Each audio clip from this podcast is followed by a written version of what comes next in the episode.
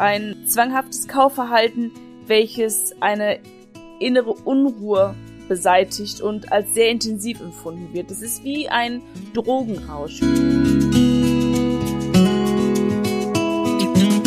Hi und herzlich willkommen zu Be Peerless. Ich freue mich, dass du heute mit dabei bist. In der heutigen Podcast-Folge geht es um das Thema Kaufsucht, beziehungsweise wo Kaufsucht eigentlich anfängt.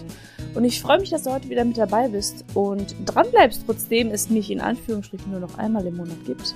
Aber dafür mit mehr Energie. Als allererstes wollen wir erstmal die Frage klären, was ist überhaupt eine Kaufsucht?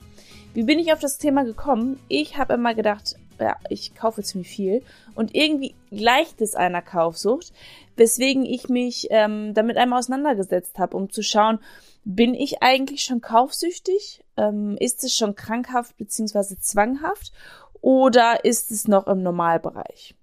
Eine Kaufsucht entsteht aus einer äh, Verhaltensgewohnheit. Also wenn wir ein gewisses Verhalten immer wieder wiederholen, wird, äh, wird es ja zu ähm, Gewohnheit, letzten Endes dann zu Routine. Und oft ist es dann bei Kaufsüchtigen so, dass wenn sie ähm, sich schlecht fühlen, es ihnen nicht gut geht, sie negative Gefühle haben, sie sich etwas kaufen, um das Gefühl wettzumachen, sich quasi etwas zu gönnen. Ich weiß nicht, ob du das kennst, aber ich kenne den Spruch auf jeden Fall von mir, dieses heute gönne ich mir mal etwas oder ich kann mir auch mal was gönnen. Und wenn wir ehrlich sind, bei uns im Westen, wir gönnen uns ziemlich viel, denn jeder von uns hat eigentlich ein Smartphone, zumindest ja, fast jeder. Und auch sonst leben wir sehr, sehr, sehr gut und trotzdem benutzen wir diese Redewendung. Wie ich eben schon gesagt habe, negative Gefühle ähm, werden damit behandelt bzw. ausgeblendet und über, wie nennt man das, überschüttet, über, über, übertrumpft. Also quasi machen wir mit einem Verhalten ähm, ein negatives Gefühl weg. In dem Fall ist es dann äh, etwas zu kaufen. Das kennen wir aus anderen Süchten, wie Zigarettensucht. Wenn wir gestresst sind, dann rauchen wir. Wenn wir beispielsweise uns nicht gut fühlen, trinken wir Alkohol. Also das ist jetzt einfach eine Verallgemeinerung, das ist natürlich nicht immer so. Aber daher kennen wir das ganz häufig ähm, von solchen Süchten, dass wir ein anderes Gefühl damit überdecken möchten. Natürlich trinken wir auch, wenn wir nicht uns schlecht fühlen oder ähm, manchmal rauchen wir auch, wenn wir nicht gestresst sind. Aber das sind so die typischen Verhalten.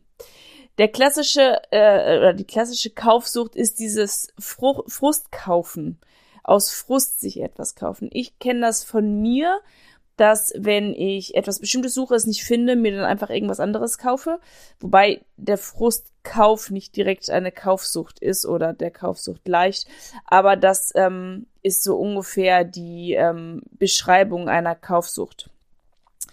Ähm, etwas zu kaufen oder die Kaufsucht wird zu Sucht, wenn wir dieses Verhalten an den Tag legen, um einen unangenehmen Gemütszustand ähm, zu überdecken und einen angenehmen Gemütszustand zu erreichen. Quasi Glück in uns zu äh, erschaffen, indem wir uns etwas kaufen. Und wir kennen das auch, glaube ich, alle.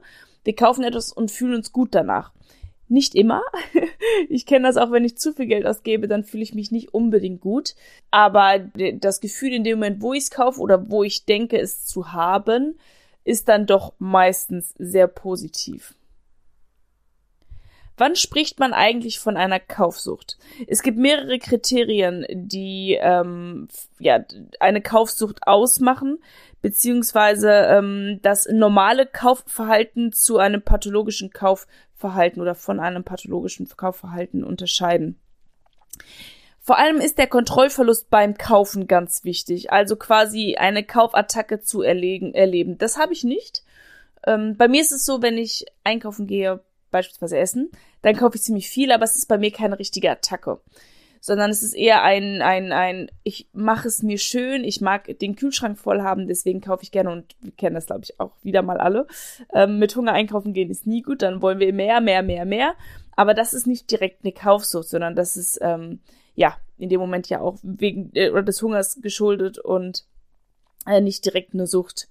Aber es gibt natürlich auch noch ein, ähm, zwanghaftes Kaufverhalten, welches eine innere Unruhe beseitigt und als sehr intensiv empfunden wird. Es ist wie ein Drogenrausch, wie für diejenigen, die rauchen oder das erste Mal angefangen haben zu rauchen oder als sie damals die erste Zigarette geraucht haben, dieses Kribbeln im Körper, was da stattgefunden hat oder diese leichte Schwindel, der dann passiert ist beim Rauchen bei den ersten zwei, drei Zigaretten, das ja auch wegging und umso, umso ähm, mehr wir dieses Gefühl haben wollten, desto häufiger haben wir geraucht. Das ist ja auch wieder ein Dopaminausstoß letzten Endes im Körper, im, im Hirn, der ja uns dazu bringt, uns gut zu fühlen. Und das fällt natürlich auch dann wieder schnell ab und deswegen ähm, machen wir dieses Verhalten erneut, ob es jetzt eine Zigarette ist, ob es jetzt Alkohol ist oder ob es jetzt ähm, Kaufen ist.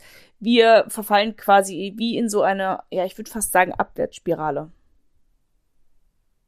Wie kommt es überhaupt zu einer Kaufsucht? Oft stehen in, äh, für eine Kaufsucht erstmal ähm, Depression oder auch Angststörungen oder Essstörungen in Verbindung und diese äußern sich letzten Endes zur Kaufsucht. Also wenn wir quasi Depression haben und sie nicht eingestehen wollen, kann es sein, dass wir diese negativen Gefühle, die wir innerhalb der Depression erleben, mit ähm, Dingen, die wir dann kaufen, ja, ausbessern möchten oder einfach wegmachen möchten. Und oft gestehen wir uns das dann auch noch nicht ein, also quasi die tiefer liegende Krankheit, die dieses Kaufverhalten ausgelöst hat. Es gibt aber auch ein erlerntes Verhalten, das kennen wir vielleicht aus unserer Jugend, aus unserer Kindheit Kinder, wenn die beispielsweise sich nicht gut fühlen und ähm, das auch nach außen hin zeigen, werden ganz häufig von ihren Eltern mit etwas belohnt, um sich besser zu fühlen.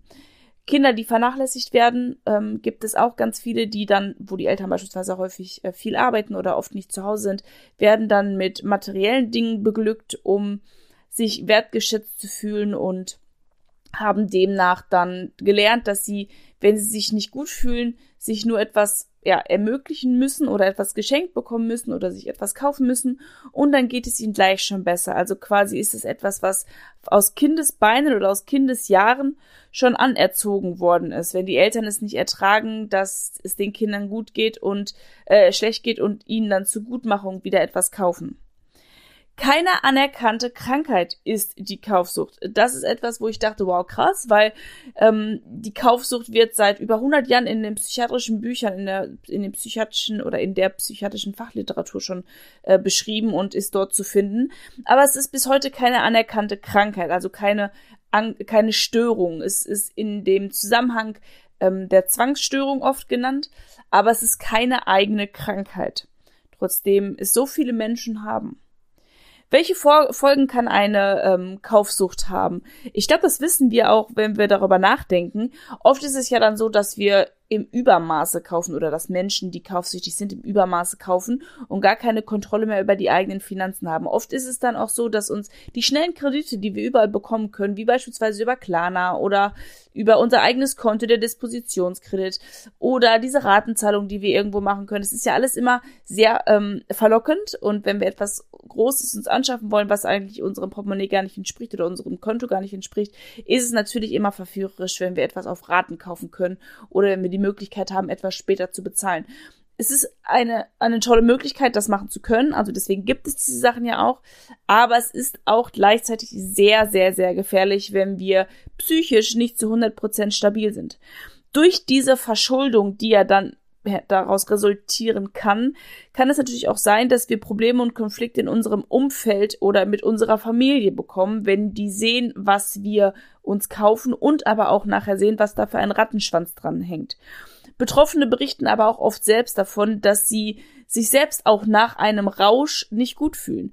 Wenn sie merken, sie sind in dem Rausch selbst drin, in der Ekstase, dann ist es natürlich sehr berauschend. Viel Adrenalin ist im Körper, viel Dopamin wird ausgestoßen, aber es ist wie bei jeder Droge. Sobald die Wirkung quasi nachlässt, fällt man oder fallen sie wie in so ein Loch rein, weil das Dopamin nachlässt, welches ausgestoßen wird, das Serotonin nachlässt, welches ausgestoßen wird, und dann fallen wir wie in ein Loch oder dann fallen diese Menschen wie in ein Loch. Ist die Kaufsucht heilbar? Ja, sie ist es. Kaufsucht ist heilbar. Es ist nicht immer notwendig, zwingend notwendig, je nachdem, wie schlimm oder wie stark die Kaufsucht ausgeprägt ist, ähm, sich dort Hilfe zu suchen. Aber ich persönlich errate das jedem, sich da Hilfe zu suchen, einfach weil es ähm, einfacher ist, aus dem Ganzen rauszukommen und ähm, etwas alleine zu machen, finde ich auch immer viel mühseliger, als wenn wir uns jemanden suchen. Wie kann ich denn meine Kaufsucht heilen, sollte ich selbst betroffen sein? Als allererstes steht da wieder dass du ehrlich zu dir selbst sein musst. Gestehe dir ein, dass du eventuell eine Sucht hast oder eine Schwachstelle in deinem Leben vorhanden ist, welche vielleicht für dich selbst nicht so besonders förderlich ist. Auch das kennen Raucher. Wir wissen zwar oft, dass das nicht gut ist, dass wir rauchen, aber die Kraft und die Energie aufzubringen, das äh, von alleine sein zu lassen. Oder aber auch oft ist es so, als ich noch geraucht habe, war es so, dass ich gesagt habe, ja, ich weiß, dass Rauchen nicht gut ist, aber ich habe halt Bock dran, mir macht es halt Spaß. Was, wenn ich heute darüber nachdenke, völliger Schwachsinn ist. Ähm, Rauchen macht den Körper kaputt und keinen Spaß. Aber ähm, es ist ja auch nicht notwendig, dass wir immer zu 100% fein sind. Wichtig ist nur, das auf jeden Fall zu sehen. Und letzten Endes, wie bei jeder anderen Sucht, müssen wir selbst ähm, das wollen, da rauszukommen. Also quasi, ähm, wir müssen es wollen, diese Gewohnheit, diese schlechte Routine oder Angewohnheit einfach loszulassen. Achte da einfach mal auf dein Verlangen. Wie oft hast du das Gefühl, dass du jetzt kaufen musst? Wie oft ähm, redest du über Kaufen? Wie oft ist Kaufen generell in deinem Leben ein Thema? Wie schnell willst du etwas kaufen? Und das kenne ich auch aus meinem eigenen Leben. Ich bin ein sehr ungeduldiger Mensch. Das wisst ihr inzwischen alle, wenn ihr meinen Podcast schon länger hört.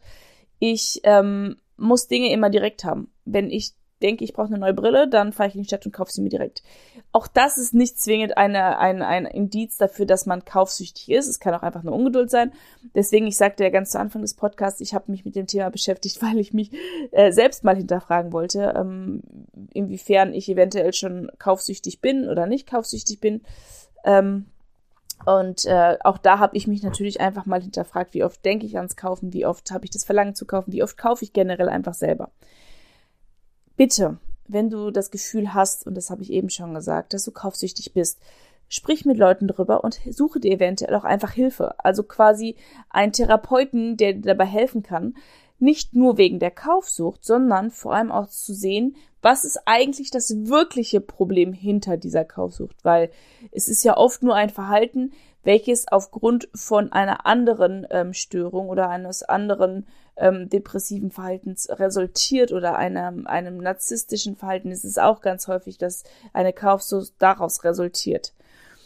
Ansonsten könnte dir helfen, also wenn du dir quasi selbst helfen möchtest, erstmal zu anfangen, um zu gucken, wo eigentlich dein Problem ist oder ob du ein Problem hast mit dem Kaufen, ähm, fang an mit Bargeld zu bezahlen. Wenn du das nicht sowieso schon tust, dann ähm, heb einen gewissen Betrag im Monat ab, den du fürs freie Verschoppen ähm, ja auslegen möchtest, quasi, ich sage jetzt einfach mal eine random Zahl, 100 Euro im Monat für ähm, Kram, den du so kaufen kannst, um einfach halt das Über äh, den Überblick zu behalten. Du gibst dir quasi selbst Taschengeld und begrenzt dich da auch wirklich selbst.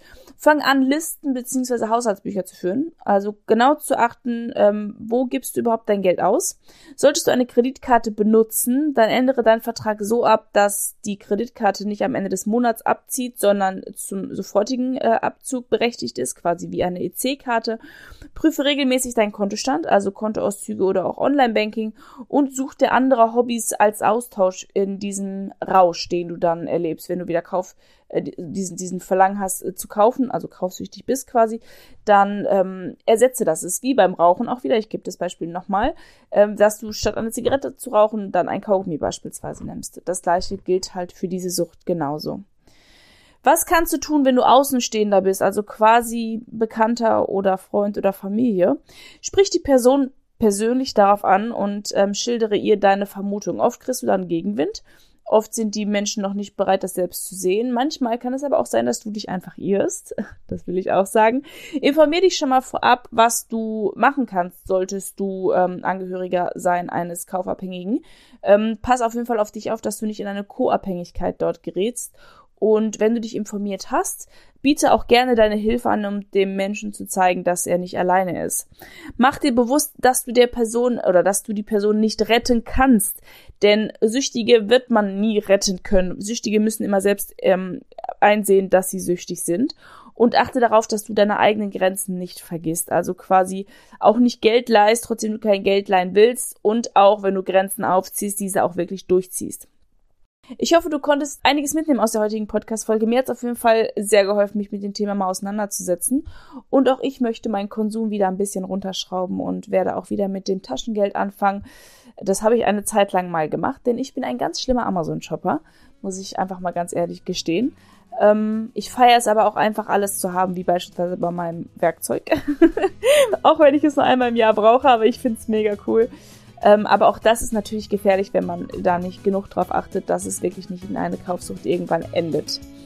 Kurze random Info noch zum Schluss für dich. Ähm, in Deutschland sind circa 4 Millionen Deutsche kaufsüchtig oder zumindest gefährdet, kaufsüchtig zu werden. Das sind knapp 5%, also eine Menge. Und auch noch ähm, gut zu wissen ist, dass Frauen oft stärker betroffen sind als Männer. Und im Winter wird meistens mehr geshoppt als im Sommer. So. Falls du ein Thema hast, welches du mal in meinem Podcast hören möchtest, welches, mit welchem ich mich mal auseinandersetzen möchte, schreib mir gerne auf Instagram, gib mir Tipps, ich schreibe Listen und werde die nach und nach abarbeiten. Und ähm, ich freue mich, wenn ich dir was mitgegeben haben sollte.